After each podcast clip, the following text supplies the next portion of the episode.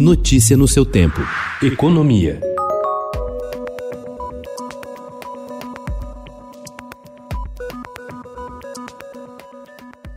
O Ministério da Economia avalia a redução do PIS e da COFINS sobre o diesel para atenuar o efeito do aumento do preço do combustível no bolso dos caminhoneiros, segundo apurou o Estadão Broadcast. Técnicos alertam, porém, que a medida só vai para frente se houver algum tipo de compensação, ou seja, elevação de outro tributo ou corte de subsídio. As opções ainda estão sendo analisadas pela área econômica.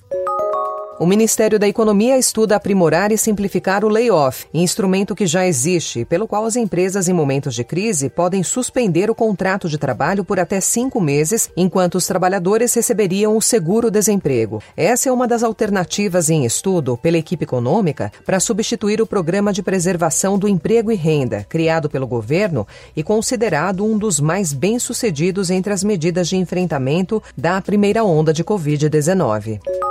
O aumento de gastos para combater a Covid-19 levou a dívida pública federal a 5 trilhões de reais em 2020, um saldo de 761 bilhões de reais em relação ao observado no ano anterior. Isso significa que o Tesouro Nacional precisou pegar um volume muito maior de recursos emprestados no mercado para arcar com todas as despesas, pagando juros aos investidores. Neste ano, com a perspectiva de aumento da taxa básica de juros, a Selic, o custo de financiamento para o governo tende a aumentar e a dívida pode se aproximar dos 6 trilhões.